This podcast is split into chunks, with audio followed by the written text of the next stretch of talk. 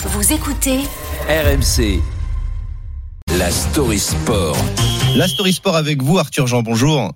Dans quelques minutes maintenant, rendez-vous euh, ô combien important pour l'équipe de France féminine. Les Bleus affrontent l'Australie en quart de finale de la Coupe du Monde. Euh, mauvaise nouvelle pour les joueuses d'Hervé Renard. Les Australiennes vont retrouver Samantha Kerr, blessée depuis le début du mondial, la meilleure attaquante du monde. Oui, c'est la star de cette équipe australienne, Samantha Kerr, surnommée Sam Kerr. Allons même plus loin, c'est l'icône de tout un pays. La preuve, écoutez ce qu'il se passe au JT National sur Sky News lorsque le présentateur annonce qu'elle va rater les deux premiers matchs du mondial à cause d'une blessure musculaire. C'est sûrement la pire nouvelle qu'on pouvait vous annoncer. La star de l'équipe d'Australie, Sam Kerr, s'est blessée au mollet à l'entraînement.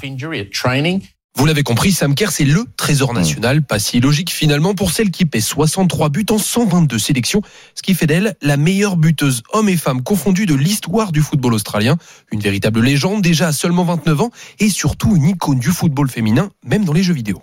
EA Sports. It's in the game. L'année dernière, Sam Kerr est devenue la première joueuse de l'histoire à apparaître sur la jaquette du jeu FIFA aux côtés de Kylian Mbappé et cela va même plus loin.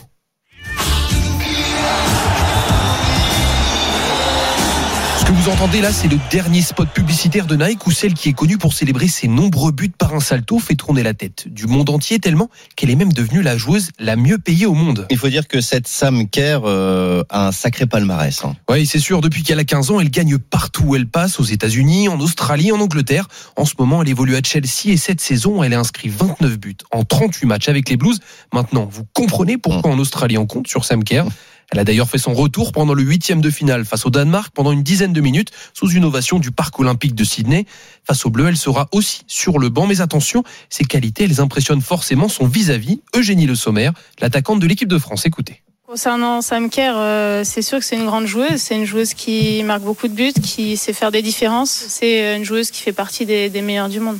Pour la stopper, les Bleus ont-elles prévu un plan anti-Sam Kerr C'est possible. En tout cas, elles pourront compter sur l'aide de la latérale F. Périssé qui évolue à Chelsea comme l'Australienne. Elles se connaissent bien toutes les deux. Elles sont d'ailleurs toutes les deux remplaçantes. Rendez-vous dans quelques minutes à 9h pour le coup d'envoi. Évidemment, à, à suivre avec les commentaires euh, d'Anthony Reich. Merci Arthur Jean pour euh, cette story sport. Et puis on va suivre évidemment cette rencontre. Vous le savez, ce matin sur RMC.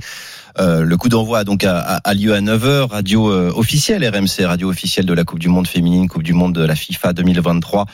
Euh, rencontre donc à suivre euh, à 9h ce matin et puis tout l'avant-match hein, dès 8h40 dans l'intégral sport sur RMC. Vous ne raterez rien de ce quart de finale entre la France et l'Australie.